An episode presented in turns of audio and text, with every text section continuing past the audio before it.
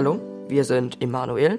Hallo, ich bin Max. Hi, ich bin Philipp. Und wir gehen in die achte Klasse in das alte kurfürstliche Gymnasium in Bensheim und stellen euch heute das Buch Boy in a White Room vor, das von Karl Olsberg geschrieben wurde. In diesem Buch geht es um einen Jungen in einem weißen Raum, der mit Hilfe des Internets herausfinden muss, wo und wer er ist. Und damit ihr euch das besser vorstellen könnt, kommen wir jetzt zu einer Lesestelle. Los geht's!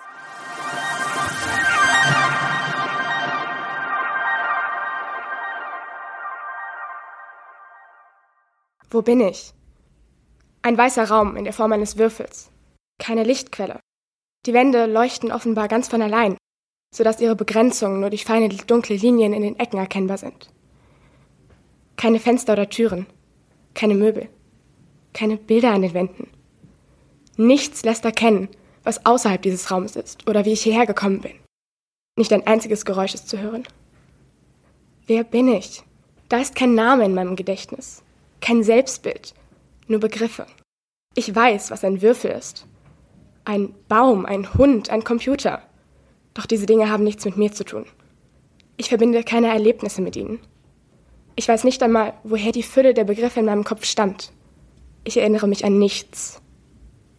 Verwundert starre ich meine Hände an. Sie sehen aus, als trüge ich Handschuhe aus dünnem Plastik, die die feinen Fältchen und die Rillen meiner Fingerkuppen abdecken. Mein Körper steckt in einem glatten Overall aus weißem Material. Als ich ihn anfasse, fühle ich nichts. Weder an meinen Fingern noch an der berührten Körperstelle. Selbst heftiges Schlagen erzeugt keinen Schmerz. Ich habe keinen Tastsinn. Auch riechen kann ich nichts. Langsam gehe ich zu einer der Wände, strecke die Hand aus, berühre die glatte Fläche, spüre aber nichts. Die Oberfläche gibt nicht nach. Ich taste die Wände ab, suche nach einem verborgenen Schalter, einem Spalt, irgendetwas, was auf eine Öffnung hindeutet. Doch ich finde keinen Ausweg. Panik steigt mir auf. Was soll das? Wer hat mich hier eingesperrt und warum? Habe ich etwas Falsches gemacht? Ich kann mich nicht erinnern.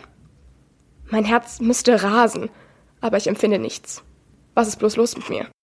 Versuchsweise trete ich gegen die Wand, fühle und höre jedoch nichts. Es ist, als würde ich gar nicht wirklich existieren. Vielleicht träume ich ja bloß, aber wenn es tatsächlich ein Traum ist, dann ein schrecklich realer. Die Stille bedrückt mich. Es ist, als ob es außerhalb dieses Raumes nichts gäbe. Ein schrecklicher Gedanke. Hey, lass mich hier raus! brülle ich oder besser gesagt, ich will es brüllen, doch aus meinem Mund kommt nur eine seltsame, tonlose Stimme, so als würden die Worte von einem Computer gesprochen.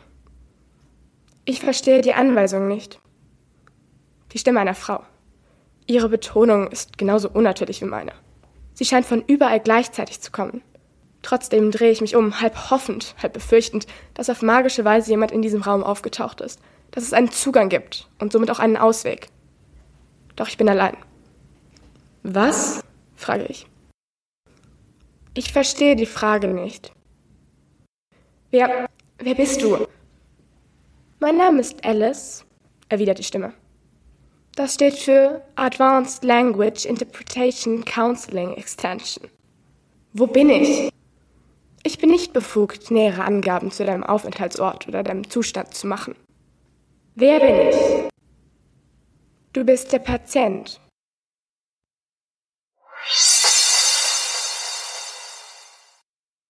Mithilfe des Computers Alice, durch den Manuel Zugriff aufs Internet hat, erschließt sich Manuel, was mit ihm passiert ist.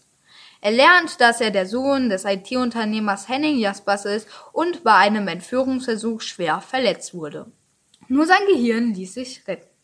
Manuels Vater hat seinen Zugriff auf künstliche intelligente Systeme genutzt, um Manuel ein Leben in der virtuellen Welt zu ermöglichen. Dort trifft er selber mit ihm in Kontakt und hat ihm sogar eine Spielewelt aus Herr der Ringe gebaut. Manuel bevorzugt jedoch die reale Welt und nutzt Videos im Internet, um am Leben von anderen Menschen teilzunehmen.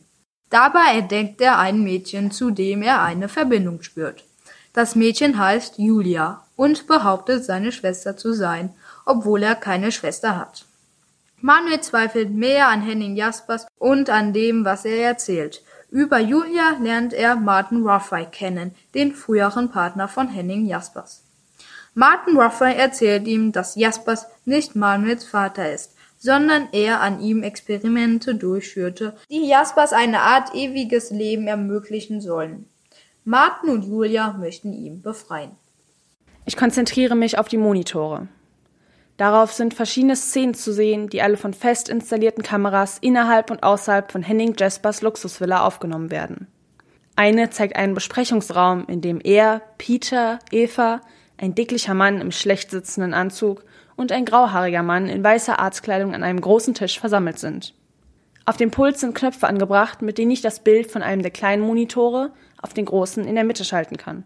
Ich wähle das Bild mit dem Konferenzraum aus und höre nun Stimmen gesagt, dass es ein Fehler war, beendet der Mann im Anzug gerade seinen Satz. Seine Stimme ist ungewöhnlich hoch, fast wie die einer Frau. Wer weiß, was dieser Hacker alles angerichtet hat? Sagten Sie nicht, das System sei absolut sicher? fragt Henning Jaspers. Gegen Angriffe von außen, aber nicht gegen Manipulation von innen. Dagegen ist kein System auf der Welt gewappnet. Aber Manuel hat doch gar keinen Zugriff auf dieses System, wendet Eva ein. Wie soll er es manipuliert haben? Ich weiß es nicht. Es war auf jeden Fall ein Zero-Day-Exploit. Ein was? Ein bisher unbekannter Softwarefehler. Den muss Raphael aufgespürt haben und dann hat er den Jungen vermutlich dazu gebracht, ihn auszunutzen. Und was ist dann passiert? Raphael hat für einen kurzen Moment die Kontrolle übernommen. Er konnte mit dem Jungen kommunizieren, ohne dass wir es überwachen konnten. Als ich das bemerkte, habe ich die Simulationssoftware heruntergefahren und neu gestartet. Damit brach die Verbindung ab und jetzt ist das System wieder im Normalzustand. Der Dicke kratzt sich nervös am Kinn. Und Sie sind sicher, dass Raphael jetzt keinen Kontakt mehr mit dem Jungen hat? fragt Jaspers. Ja, wie gesagt, ich habe sofort bemerkt, dass es eine nicht gesicherte Verbindung zur Außenwelt gab und diese unterbrochen. Sollte eine solche Verbindung noch einmal zustande kommen, erfahre ich es augenblicklich. Er hebt ein kleines Tablet hoch, mit dem er offenbar das Sicherheitssystem des Hauses steuern kann. Könnte er nicht irgendein Schadprogramm aktiviert haben, mit dem er unser System manipulieren kann? hakt Jaspers nach. Immerhin hat er damals eine Hintertür ins System eingebaut. Die haben wir gefunden und dicht gemacht. Und wenn es eine zweite Hintertür gibt? Nein, das haben wir systematisch überprüft. Unser Sicherheitssystem lernt von selbst. Es lässt sich nicht zweimal auf dieselbe Weise austricksen. Zugegebenermaßen war das eine schwere Panne, aber es ist nichts mehr passiert, als dass Raphael ein paar Minuten ungestört mit dem Jungen reden konnte. Nicht mehr passiert? wirft Eva ein. Wer weiß, was er Manuel alles erzählt hat. Die Wahrheit wahrscheinlich, kommentiert Peter trocken. Auf jeden Fall ist der Junge jetzt wesentlich schwerer zu kontrollieren, stellt die Psychologin fest. Auf diese Weise wird es kaum noch möglich sein, sinnvolle Testergebnisse zu bekommen. Testergebnisse. Das Wort klingt so harmlos und zugleich so kaltblütig. Ich bin für Sie bloß eine Laborratte. Was schlagen Sie vor? fragt Jaspers. Ich weiß es noch nicht, aber ich habe ein ungutes Gefühl. Wir haben immer noch keine Ahnung, wie Raphael unser System geknackt hat. Wir sollten uns darauf konzentrieren, das herauszufinden. Da stimme ich Ihnen zu, sagt der Sicherheitsmann. Das ergibt doch alles keinen Sinn, meldet sich Peter zu Wort. Warum sollte Raphael alles daran setzen, mit Manuel in Verbindung zu treten, bloß um mit ihm zu reden? Er muss mehr als das gemacht haben. Er muss es irgendwie geschafft haben, ein Schadprogramm zu installieren. Wir sollten das gesamte System runterfahren und neu installieren. Bist du bescheuert, Peter? braust der Dicke auf. Wenn wir das machen, ist das Anwesen quasi schutzlos. Das ist doch genau das, was er will. Und wahrscheinlich der Grund dafür, warum er mit Manuel gesprochen hat. Er will hier eindringen und hat versucht, von dem Jungen Informationen über unsere Sicherheitsmaßnahmen zu bekommen. Das ist doch lächerlich, ruft Eva. Warum sollte er das wollen? Liegt das nicht auf der Hand? Er will den Jungen entführen. Ich glaube, Herr Helms hat recht, sagt Jaspers. Raphael will den Jungen. Er will mit seiner Hilfe beweisen, dass wir hier illegale medizinische Experimente machen. Wenn ihm das gelingt, sind wir dran. Dann soll er doch kommen, entgegnet Peter. Mit dem werde ich schon fertig. Vielleicht kommt er nicht allein, gibt Eva zu bedenken. Selbst wenn. Dieses Haus ist gesichert wie eine Festung. Hier kommt keiner rein. Mein Reden, sagt der Dicke, solange wir nicht so dumm sind, unsere Sicherheitssoftware abzuschalten? Trotzdem, wirft Eva ein. Nehmen wir mal an, es gelingt ihm irgendwie, den Jungen zu entführen. Was könnte er denn dann machen? Wer würde ihm glauben? Raphael würde wohl niemand glauben, meint Jaspers. Aber Manuels Schwester und vor allem Manuel selbst. Eva wendet sich an den Arzt, der bisher nur mit besorgter Miene dagesessen und die Unterhaltung beobachtet hat. Dr. Friese, könnten Sie einen weiteren Eingriff vornehmen, sodass er auch die Ereignisse der letzten Tage vergisst? Das ist schwierig, erwidert der Arzt. Außerdem würde es wenig nützen. Die Erinnerungsblockaden lösen sich auf, sobald die bioelektrischen Impulshämmer deaktiviert werden. Manuel würde sich schrittweise an alles erinnern, sobald er unserem Einfluss entzogen ist. Dann sorgen Sie dafür, dass die Erinnerungen permanent gelöscht werden, verlangt Jaspers. Wie stellen Sie sich das vor? fragt der Arzt. Erwarten Sie, dass ich eine Lobotomie vornehme? Wenn es sein muss, egal wie, der Junge darf auf keinen Fall seine Erinnerung zurückerlangen und gegen uns aussagen. Ein solcher Eingriff würde bleibende Hirnschäden verursachen. Ich kann das nicht verantworten. Jaspers sieht ihn einen Moment lang mit finsterer Miene an. Lieber Dr. Friese, sagte er mit falscher Freundlichkeit, ich muss Sie doch wohl nicht daran erinnern, dass Sie einen beträchtlichen Haufen Schulden bei mir haben. Wenn wir auffliegen, sind Sie ruiniert und verlieren Ihre Zulassung als Arzt. Wahrscheinlich wandern Sie ins Gefängnis. Sie sitzen mit im Boot, ob Sie wollen oder nicht, also packen Sie bitte Ihre Moralkeule wieder ein. Der Junge wird so bald wie möglich operiert, und wenn er danach bloß noch ein sabbernder Cretin ist, dann haben wir ihm Pech gehabt und wir müssen nochmal von vorn anfangen. Bis dahin darf er auf keinen Fall mehr Kontakt zu Raphael haben. Die Diskussion ist hiermit beendet. Friese, Sie bereiten die Operation vor. Helms, Sie sind mir für die Sicherheit des Hauses verantwortlich. Peter, du hältst dich bereit für den Fall, dass jemand versucht, auf das Grundstück zu gelangen. Wenn Raphael tatsächlich hier auftauchen sollte, sorg dafür, dass er das Haus nie wieder verlässt. Und lass es wie Notwehr aussehen. Kriegst du das hin? Peter nickt. Seltsamerweise versetzt mir das einen Stich. Habe ich wirklich geglaubt, dass er mein Freund ist? Eva, Sie überwachen zusammen mit Dr. Friese, was der Junge macht, fährt Jaspers fort. Falls er noch ein weiteres Ass im Ärmel hat, will ich das wissen, also an die Arbeit.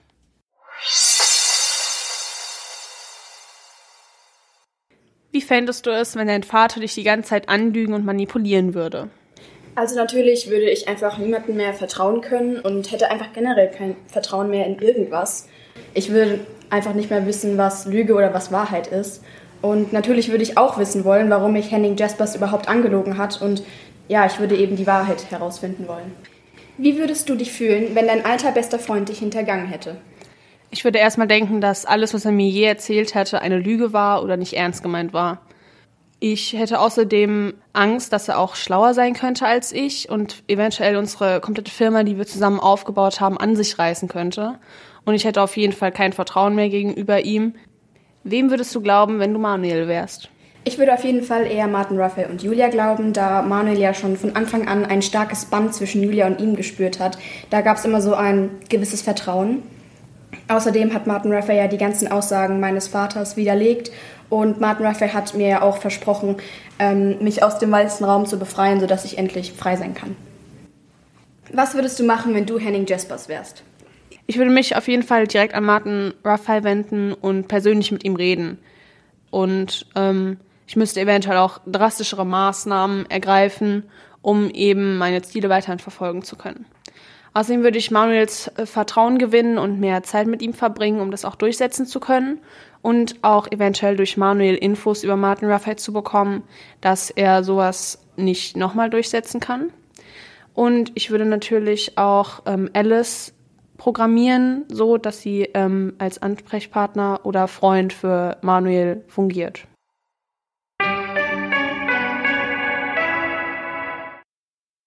Martin und Julia befreien Manuel in einer dramatischen Flucht tatsächlich aus den Händen von Henning Jaspers. Gerade noch rechtzeitig vor einer gefährlichen Operation. Martin bringt Manuel zu sich nach Hause, wo er von Martins Frau Gisa gepflegt wird.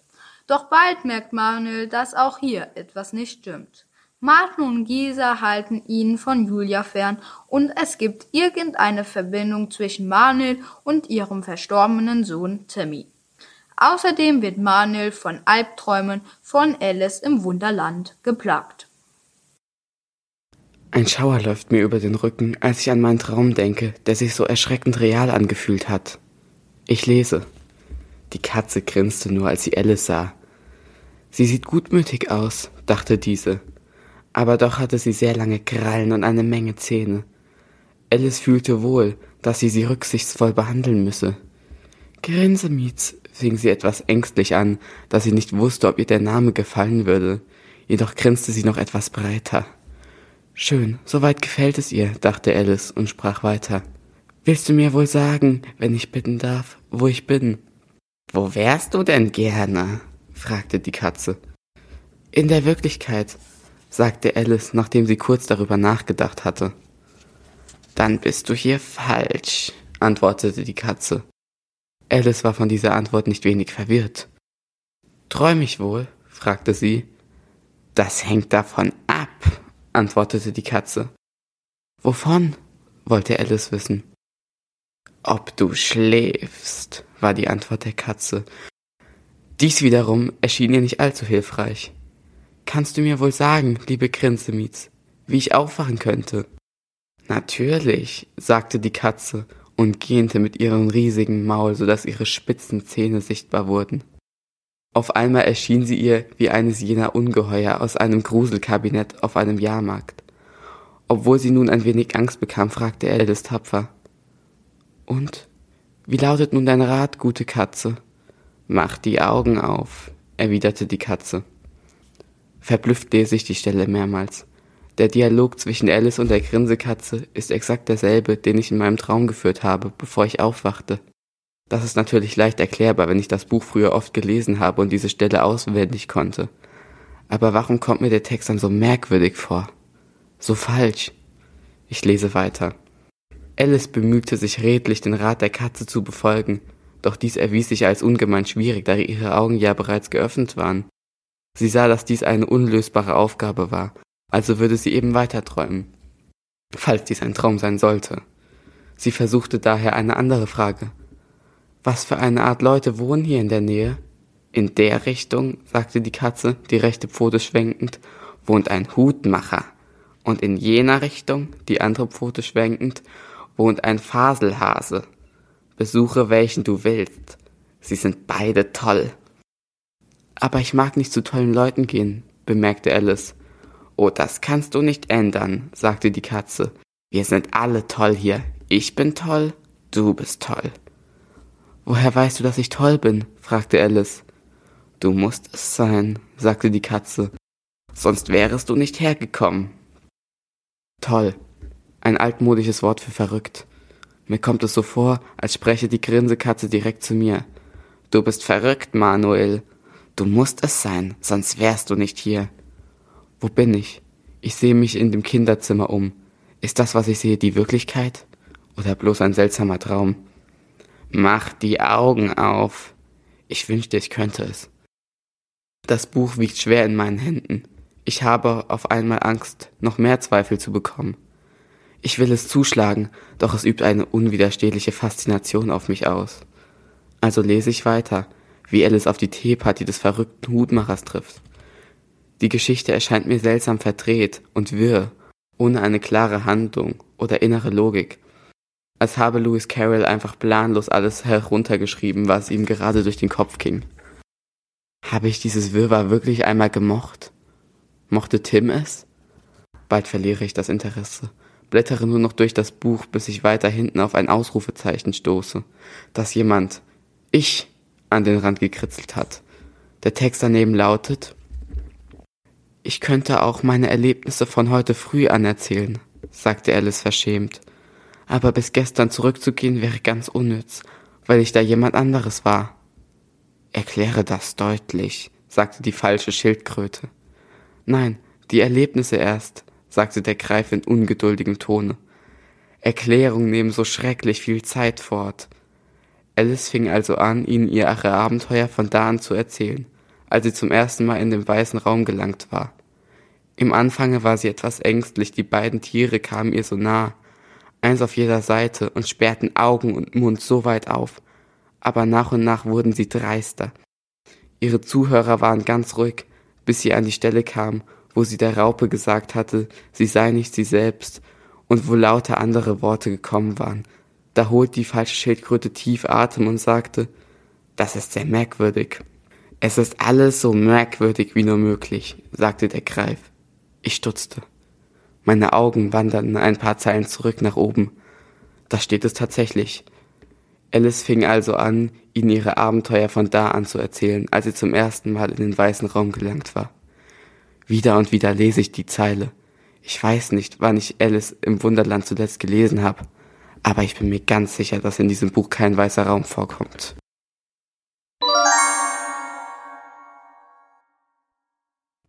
Und äh, was war euer erster Gedanke, als ihr die Stelle zum ersten Mal gehört habt? Also ich habe mich gefragt, wie diese Stelle überhaupt zum Buch beitragen soll. warum und was Alice in Wonderland so viel mit der Story äh, Boy in a White Room zu tun hat. Ich glaube, das liegt vor allem daran, dass eben diese beiden Bücher in so verrückten und in so nicht oder anders existierenden Welten spielen und handeln. Also ich will ja jetzt nichts spoilern, aber das bringt ja auch einen wichtigen Tipp für Manuel. Hallo, wir sind Lars und Marius. Folgende Themen in diesem Buch haben uns besonders interessiert. Als Einführung, eine KI ist eine künstliche Intelligenz, die vom Menschen durch Technologie erschaffen wurde. Sie ist quasi ein Computerprogramm, das ein Gehirn ersetzen könnte. KIs können das menschliche Leben erleichtern und die Technologie voranbringen. Dennoch könnten sie außer Kontrolle geraten, wenn sie zu klug werden und großes Unheil bringen. So, jetzt können wir zum nächsten Thema, und zwar ist Manuel ein Mensch oder ein Roboter? Manuel fühlt sich wie ein Mensch, dennoch ist sein Körper nicht menschlich. Deswegen würde ich sagen, dass er mehr beides ist.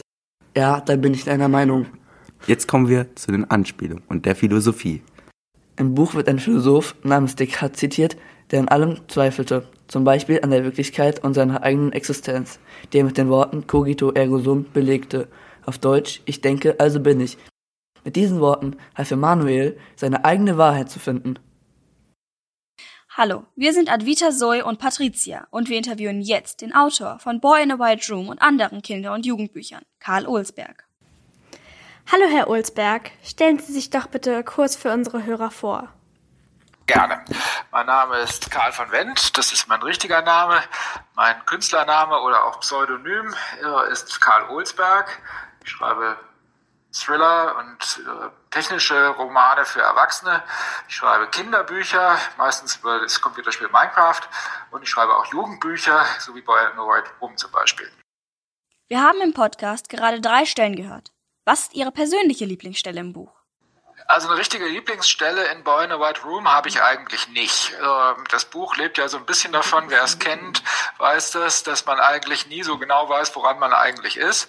Und immer wenn man denkt, jetzt weiß ich's, äh, dann stellt sich doch raus, äh, dass es wieder anders ist.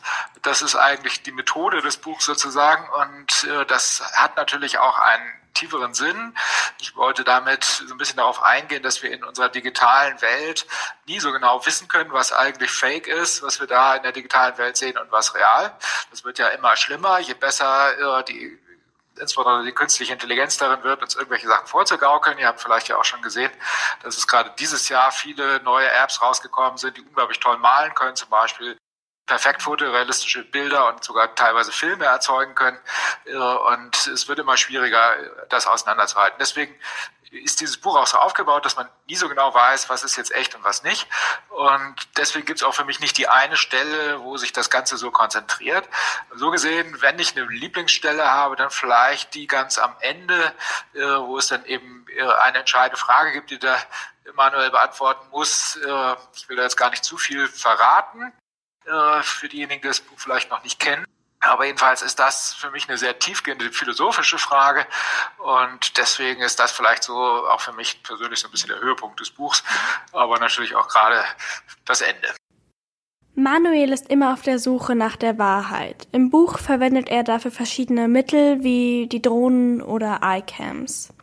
Haben Sie persönlich denn auch schon einmal solche technischen Hilfsmittel wie diese benutzt? Also ich kann zum Glück sagen, dass ich noch nie in dieser Situation war, wirklich überhaupt nicht mehr zu wissen, was ist real und was nicht. Es passiert mir schon auch, dass ich im Internet auf irgendwelche Informationen stoße, die im ersten Moment ganz plausibel klingen und wo ich dann aber denke, ach, vielleicht guckst du doch nochmal nach. Inzwischen ist man es ja gewohnt, dass man jeden Tag irgendwelche Millionengewinne im Posteingang hat, aber es ist dann relativ leicht zu erkennen, dass das wohl nicht stimmt. Aber manchmal ist es auch durchaus schwieriger, zwischen Fake News und realen News zu unterscheiden. Und mir ist auch schon passiert, dass ich etwas für Fake gehalten habe, was echt war. Also durchaus äh, nicht immer einfach. Ich habe mir angewöhnt, wenn ich irgendwas besonders Interessantes, besonders Ungewöhnliches sehe, das immer zu verifizieren, immer irgendwo noch eine zweite Quelle zu suchen, die ich für seriös halte, um zu gucken, das denn jetzt auch wirklich berichten andere auch darüber. Das ist kein hundertprozentiger Schutz, aber es ist zumindest besser, als einfach das für bare Münzen zu nehmen, was man so täglich in seinem Posteingang findet. Äh, zumal, wie ihr ja alle wisst, äh, dass jetzt auch nicht unbedingt besser wird. Ja, ich bin in derselben Situation wie Manuel im übertragenen Sinn, weil ich auch nicht immer weiß, was real ist im Internet. Aber so extrem wie er das erlebt, habe ich das zum Glück noch nicht erlebt. Das liegt vielleicht auch daran, dass ich halt noch aus einer Zeit stamme, wo äh, Computer quasi noch was ganz Neues und was ganz Unbekanntes waren und äh, noch nicht überall vertreten waren und man auch noch kein Internet kannte. Und äh, das modernste, was man hatte, ein Faxgerät war. Insofern äh, ist, bin ich vielleicht auch groß geworden in einer Welt, wo es noch leichter war, zwischen Lug und Trug zu unterscheiden und der Wahrheit. Sind Sie dann auch Fan von Escape Rooms oder Escape Games, wie zum Beispiel im Haus von Raphael mit dem Buch Alice im Wunderland? Ja und nein. Ich muss zugeben, dass ich noch nie in einem Escape Room war, obwohl ich mir das schon hundertmal vorgenommen habe und sogar schon einen äh, Escape Room Besuch geschenkt bekommen habe, aber irgendwie ist das dann nie was geworden, weil immer irgendwas anderes dazwischen kam. Ich finde die Idee einfach super klasse, äh, sich so in so einen Raum einsperren zu lassen und dann irgendwie zu versuchen, da wieder rauszukommen. Ich mag diese Art von Rätseln. In etwas anderer Form kenne ich das aber auch schon sehr lange, nämlich in Form von Computerspielen, von Adventure Games, wo es ja letztens auch immer darum geht, irgendein Rätsel zu knacken, um dann in den nächsten Raum äh, zu kommen, die nächste Tür aufzukriegen oder irgendwie weiterzukommen. Sowas mag ich sehr, sehr gerne. Ich spiele gerade äh, aktuell äh, ein Computerspiel, was ich schon vor Urzeiten mal gespielt habe, nämlich Monkey Island. Da gibt es eine neue Auflage davon und da habe ich gedacht, dann spiele ich mal die allererste Urversion aus Anfang der 90er nochmal neu und das macht auch großen Spaß, muss ich sagen. Also sowas mag ich sehr gerne, aber in einem echten Escape Room war ich noch nie.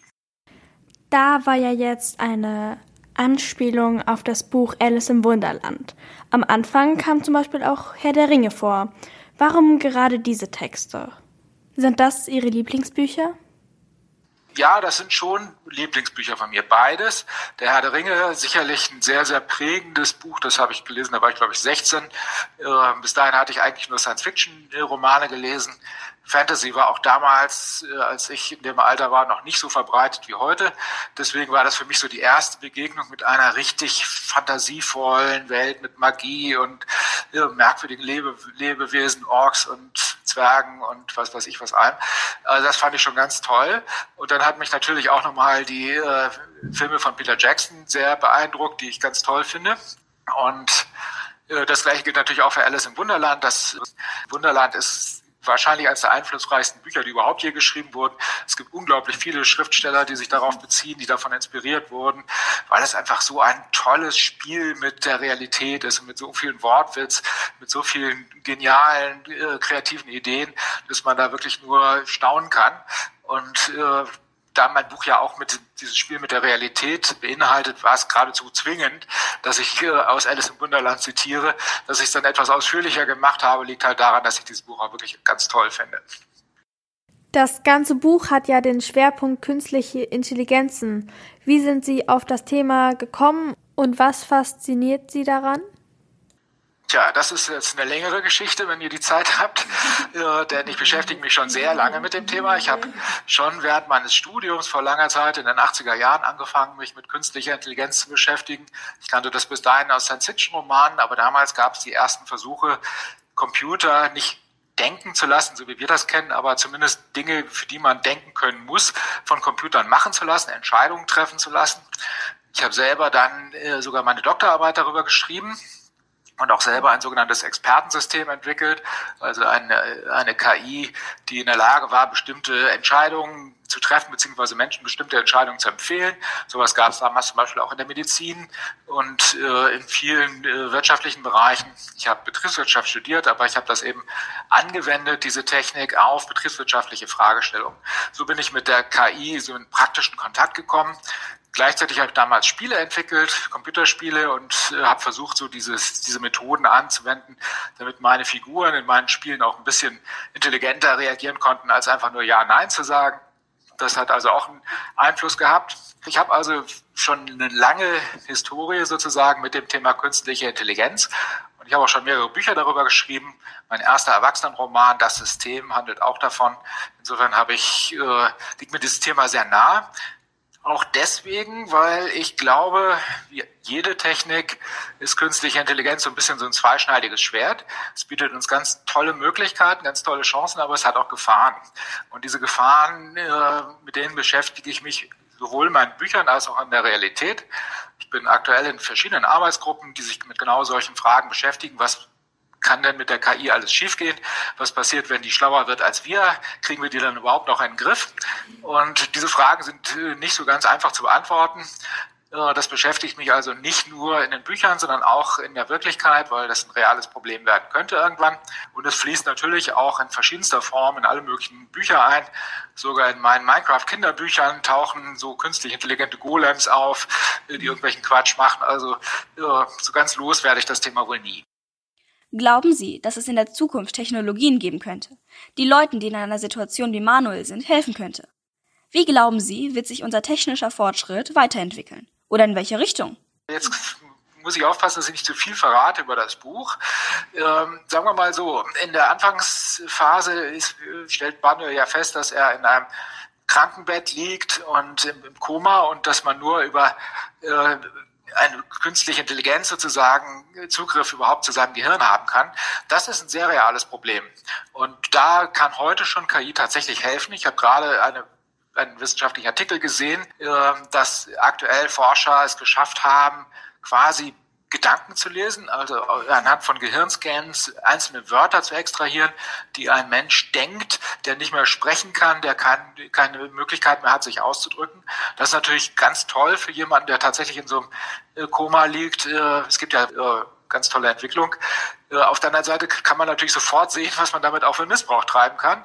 Wenn ich nämlich Gedanken lesen kann, ja, da werden sich bestimmt einige Geheimdienste freuen, dass sie dann einfach nur so ein, mich in so einen Helm quasi einspannen oder in irgendein Gerät und dann in mein Gehirn gucken können und mich dazu bringen können, vielleicht Geheimnisse zu verraten. Das ist die Schattenseite dabei und wie ich ja schon sagte, jede Technik hat immer gute und schlechte Seiten und die KI genauso. Ähm, ich glaube aber auf jeden Fall, dass man sehr viele gute Möglichkeiten hat und dass deswegen da auch in dieser Richtung durchaus weiter geforscht werden sollte. Man muss aber immer auch aufpassen, was kann ich damit für ein Schindluder treiben und versuchen, das zu verhindern das geht dann schon direkt über in die Frage, wie glauben Sie, wird sich unser technischer Fortschritt weiterentwickeln? Ich weiß nicht, wie viel ihr darüber wisst oder ob ihr das auch schon kennengelernt habt. Ich kann euch empfehlen, mal auszuprobieren. ChatGPT, also chat.openai.com, ist eine neue KI, die jetzt gerade vor äh, zwei Wochen veröffentlicht wurde, am 30. November, also die unglaublich gut ist, unglaublich äh, toll äh, Fragen beantworten kann. Ich habe zum Beispiel gestern ein Video gefunden eines Informatikprofessors, der einfach mal seine Aufgaben, die er den Studenten gibt, äh, dieser KI gegeben hat und die konnte die alle lösen äh, und zwar perfekt. Also das ist schon sehr dicht an dem, was wir unter Intelligenz verstehen würden, obwohl das Ding noch nicht so denkt wie wir und auch kein Bewusstsein in dem Sinne hat. Äh, aber wenn ihr das mal ausprobiert, dann werdet ihr feststellen, dass das schon wirklich ziemlich erstaunlich ist. Und äh, da waren wir 2014, also vor acht Jahren noch, da hätte keiner zu denken gewagt, dass das überhaupt geht, geschweige denn so schnell. Äh, mit anderen Worten, da hat sich schon sehr viel entwickelt, was vor acht Jahren überhaupt noch nicht absehbar war. Und ich glaube, das wird in den nächsten acht Jahren nicht anders sein. Im Gegenteil, diese künstlichen Intelligenzen können inzwischen sogar schon programmieren. Das bedeutet natürlich, dass die irgendwann auch selber künstliche Intelligenzen programmieren werden und dann wird es, glaube ich, sehr, sehr unübersichtlich und sehr, sehr schnell weitergehen. Dahinter steckt etwas, das wir Menschen einfach nicht erfassen können, nämlich eine exponentielle Entwicklung. Das bedeutet, äh, am besten kann man es vielleicht an der, an der Computerleistung erklären. Computerleistung äh, verdoppelt sich ungefähr, also die Computerleistung für einen bestimmten Geldbetrag verdoppelt sich ungefähr alle ein bis zwei Jahre. Das ist das sogenannte Moore'sche Gesetz. Das heißt, wenn ich heute für 1000 Euro eine bestimmte äh, Computerleistung kaufen kann, dann äh, kriege ich für das gleiche für 1000 Euro in ein bis zwei Jahren doppelt so viel Leistung und nochmal ein bis zwei Jahre später viermal so viel und dann nochmal achtmal so viel und nochmal ein bis zwei Jahre 16 Mal und so weiter. Und dieser exponentielle Trend, der nimmt sehr schnell ziemlich dramatische Formen an. Das kann man daran sehen, äh, dass wenn ihr euch mal in eure Tasche guckt und euer Smartphone da rausholt, falls ihr eins habt, dann ist das ungefähr so stark, dieses einzelne Gerät, wie der stärkste Computer der Welt 20 Jahre zuvor. Insofern, in welche Richtung sich das entwickelt, das weiß niemand, das weiß ich natürlich auch nicht, aber es wird mit Sicherheit einige Überraschungen geben. Wahrscheinlich viele positive, hoffe ich jedenfalls. Tolle Entwicklungen, zum Beispiel in der Medizin, da sehe ich sehr großes Potenzial. Aber möglicherweise auch ein paar negative. Vielleicht äh, ist es dann noch leichter, uns über den Tisch zu ziehen im Internet. Vielleicht äh, fallen wir noch mehr auf Verschwörungstheorien und irgendwelchen Quatsch rein, den uns diese KIs äh, auftischen. Vielleicht werden wir alle äh, super perfekt überwacht den ganzen Tag. Äh, was auch ein Effekt ist, ist immer weniger Menschen kontrollieren immer mehr. Äh, einige wenige Firmen kontrollieren dann quasi die gesamte Wirtschaft. Dann werden die noch viel mächtiger werden. Also das sind so meine Zukunftsprognosen.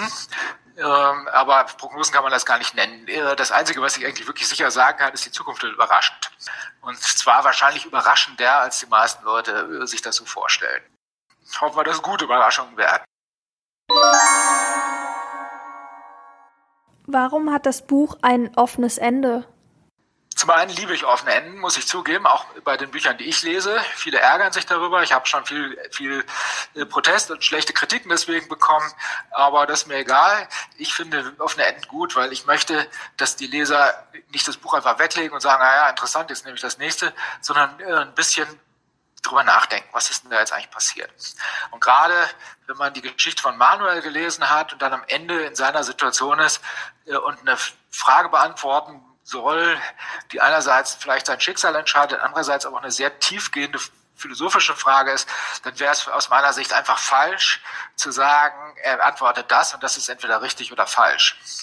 Ich glaube sowieso nicht so ganz, dass man da eine richtige Antwort drauf geben kann. Und deswegen möchte ich, dass die Leserinnen und Leser selber entscheiden können, was würde ich in dieser Situation sagen.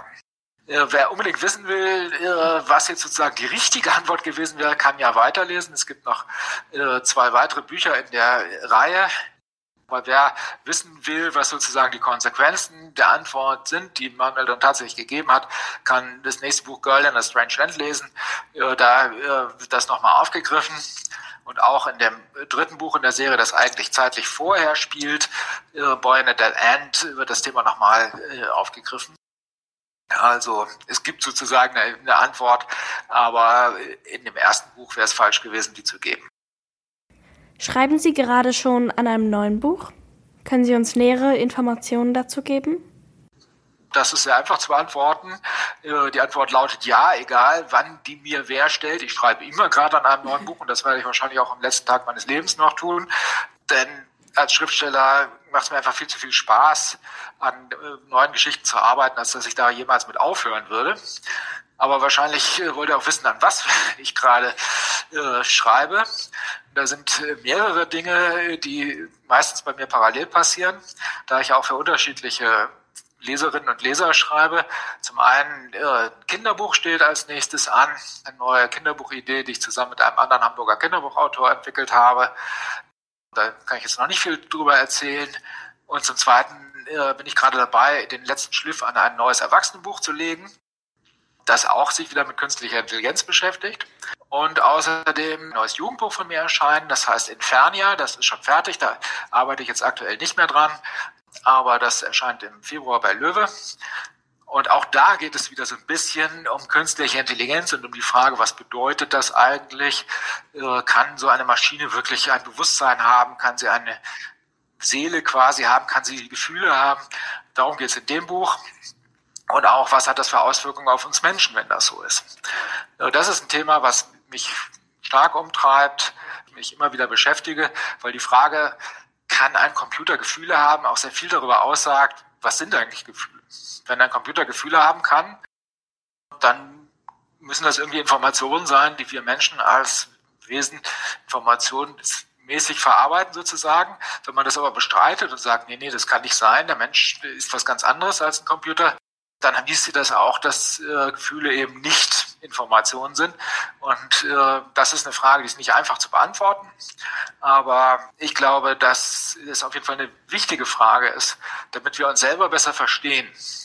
Computer, künstliche Intelligenz ist insofern auch eine Chance, weil je mehr wir anschauen, was künstliche Intelligenz kann, wie die sich verhält, äh, was die ist und was die nicht ist, umso mehr lernen wir auch über uns selbst, über unser eigenes Gehirn, darüber, wie wir so ticken, äh, was für Stärken und Schwächen wir haben. Das finde ich daran auch sehr interessant und sehr hilfreich. Woher nehmen Sie Ihre ganze Fantasie? Woher nehme ich die ganze Fantasie?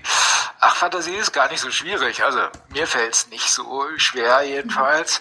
ähm, es gibt natürlich verschiedene Quellen äh, für Ideen. Ich habe festgestellt, dass in meinem Fall, äh, das bin ich nicht der einzige, andere Schriftsteller haben das auch berichtet, äh, dass gerade schlechte Bücher einem oft gute Ideen geben. Die guten Bücher, die sind immer schwierig, weil man liest ein Buch, man ist völlig baff, man ist begeistert, man ist beeindruckt, aber man weiß nicht so genau, warum eigentlich. Äh, ich weiß nicht, ob euch das auch schon mal so gegangen ist. Ich finde es oft sehr schwer, in einem wirklich guten Buch zu erkennen, was ist daran jetzt genau das Geniale, das Gute. Es gibt ganz, ganz viele äh, Impulse, Dinge, die ich lese, auch Fachartikel zum Beispiel. Ich beschäftige mich eben viel mit künstlicher Intelligenz, da liest man eine Menge und dann kriegt man auch Ideen. Aber auch einfach über die Straße laufen kann einem neue Ideen geben. Also an Ideen herrscht eigentlich in der Regel kein Mangel und ich glaube, das geht den meisten Menschen so. Also ich, ich kenne nicht viele Menschen, die nie Ideen haben, eigentlich gar keine. Ähm, die Schwierigkeit ist dann eher zu sortieren, das Gute, äh, das Interessante äh, weiterzuentwickeln und daraus dann eine Geschichte zu machen. Und da äh, lernt man dann irgendwann, wenn man das äh, professionell macht, dass das eben nicht darauf ankommt, gleich zu Anfang die geniale Idee zu haben und quasi dann aus dem Handgelenk ein Meisterwerk zu schütteln. So funktioniert das nicht, sondern man fängt oft mit einer schlechten Idee an und macht irgendwann eine gute daraus, indem man sie immer wieder weiterentwickelt. Ich habe manche meiner Bücher mit x Versuchen gemacht und äh, Boy in the White Room ist auch so ein Beispiel das erste Mal, als ich die Geschichte geschrieben habe, wo so ein Junge quasi in, einer Welt gefangen ist, die er nicht versteht, wo er nicht weiß, wie, wie er da reingekommen ist, äh, das Buch ist nie veröffentlicht worden. Das war noch bevor ich sozusagen professioneller Schriftsteller war. Mein zweiter Romanversuch, äh, den niemand wirklich gut fand. Dann habe ich das Ganze in einem Erwachsenen-Thriller in ähnlicher Form verarbeitet. Der ist bei den Leserinnen und Lesern komplett durchgefallen. Dann habe ich es äh, in einer wieder anderen Form in einem Minecraft-Roman äh, verwendet, der Würfelwelt heißt. Und der war sehr erfolgreich. Und Boy White Room ist sozusagen dann der vierte Versuch, die gleiche, den gleichen Ansatz, die gleiche Idee nochmal umzusetzen. Und ich glaube, das ist tatsächlich die beste Version. Also man sieht daran, eine gute Idee fällt nicht vom Himmel und oft ist eine, eine, eine, Idee, die man hat, auch nicht sofort eine richtig gute Idee, sondern die muss weiterentwickelt werden, die muss immer wieder verändert, angepasst, äh, und ausprobiert werden, bis man dann irgendwann mal was hat, was einigermaßen gut ist. Und das gilt auch für äh, einen Roman generell. Die erste Version ist eigentlich immer Mist. Man muss immer noch mal überarbeiten und Dinge verändern, Dinge verbessern. Das Jugendbuch zum Beispiel, Infernia, was jetzt erscheint, äh, das habe ich geschrieben in der ersten Version vor zwei Jahren. Dann habe ich das meiner Lektorin, Susanne Bertels, bei Löwe Verlag geschickt und die hat mir das zurückgeschrieben und hat gesagt, naja, die Idee ist ja nicht schlecht, aber das müssen wir nochmal komplett neu machen. Und ich dachte, das meint ihr doch jetzt nicht ernst. Sie hatte vollkommen recht. Mein erster Wurf war bei weitem nicht so gut wie der, der jetzt am Ende dabei rausgekommen ist. Äh, ich hatte etwas gemacht, was einfach nicht gut funktioniert hat und habe das aber nicht gemerkt. Und das ist so ganz normal, wenn man selber im, im Schreibprozess ist. Man merkt gar nicht so richtig, ob das, was man da schreibt, wirklich funktioniert, wirklich gut ist oder nicht. Es macht Spaß, das Schreiben aber am Ende äh, kommt nicht immer was Gutes dabei raus. Und das heißt, Ideen heißt, heißt immer aus einer mittelmäßigen, bestenfalls Idee, eine gute Idee machen, durch immer wieder verändern, immer wieder anpassen, immer wieder überarbeiten. So entstehen gute Ideen. Vielen Dank, dass Sie sich Zeit für dieses Interview genommen haben. Okay, also dann äh, danke ich euch auch. Ja, freut mich auch und ich bin sehr gespannt auf das Ergebnis. Okay, wenn ich mal in die Gegend komme, melde ich mich. Tschüss. Karl Olsberg erwähnte im Interview die künstliche Intelligenz ChatGPT. Das ist ein Programm, das Fragen beantworten und ganze Texte oder Geschichten generieren kann. Es kann sogar Computerprogramme schreiben. Gegen Ende des Buches wird die Frage, ob Manuel ein Mensch ist oder nicht, immer wichtiger. Diese Frage haben wir einfach mal dem Programm gestellt. Beruhigenderweise sagte es uns, es sei kein Mensch, sondern nur eine Maschine. Damit wollen wir uns jetzt auch von euch verabschieden. Unsere Klasse fand das Buch ziemlich gut. Es war sehr spannend und die verschiedenen Plot-Twists haben einen manchmal verwirrt, aber dem Leser auch dazu gebracht, weiterzulesen. Generell ist das Buch recht verständlich geschrieben und man konnte dem Lauf der Geschichte folgen. Ihr findet Boy in a White Room und alle weiteren Bände beim Löwe Verlag. Viele Grüße von der 8b aus Bensheim.